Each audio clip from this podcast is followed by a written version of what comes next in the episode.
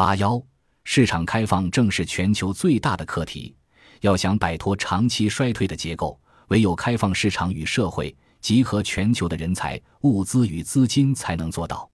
每年从全球流入日本的资金大约只有九千亿日元，高峰时期则为三万亿日元，但大多都是像 Ripplewood 投资集团等秃鹰基金支流而已，很难说其资金是直接投资。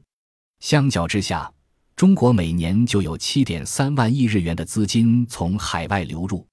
如果资金不进来，企业不过来，人才不前来的话，能让产业成长的条件就等于零，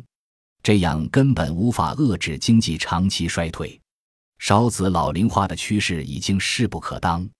日本人年龄的中位数在二零二五年会超过五十岁，儿童人口不可能急速增加，因此只能通过海外移民来增加年轻人的数量。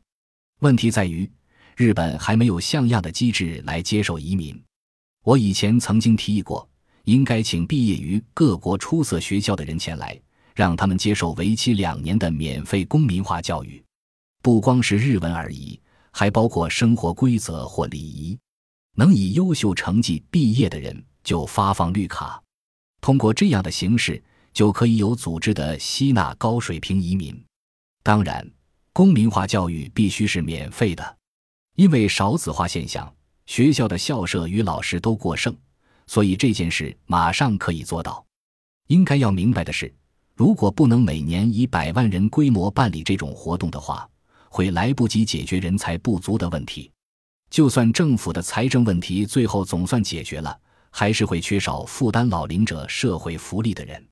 日本如果还像现在这样乱无章法地处理外籍人口问题的话，就会像东京都知事石原慎太郎所说的，变成来的都是一些在风月场所厮混的低素质外国人，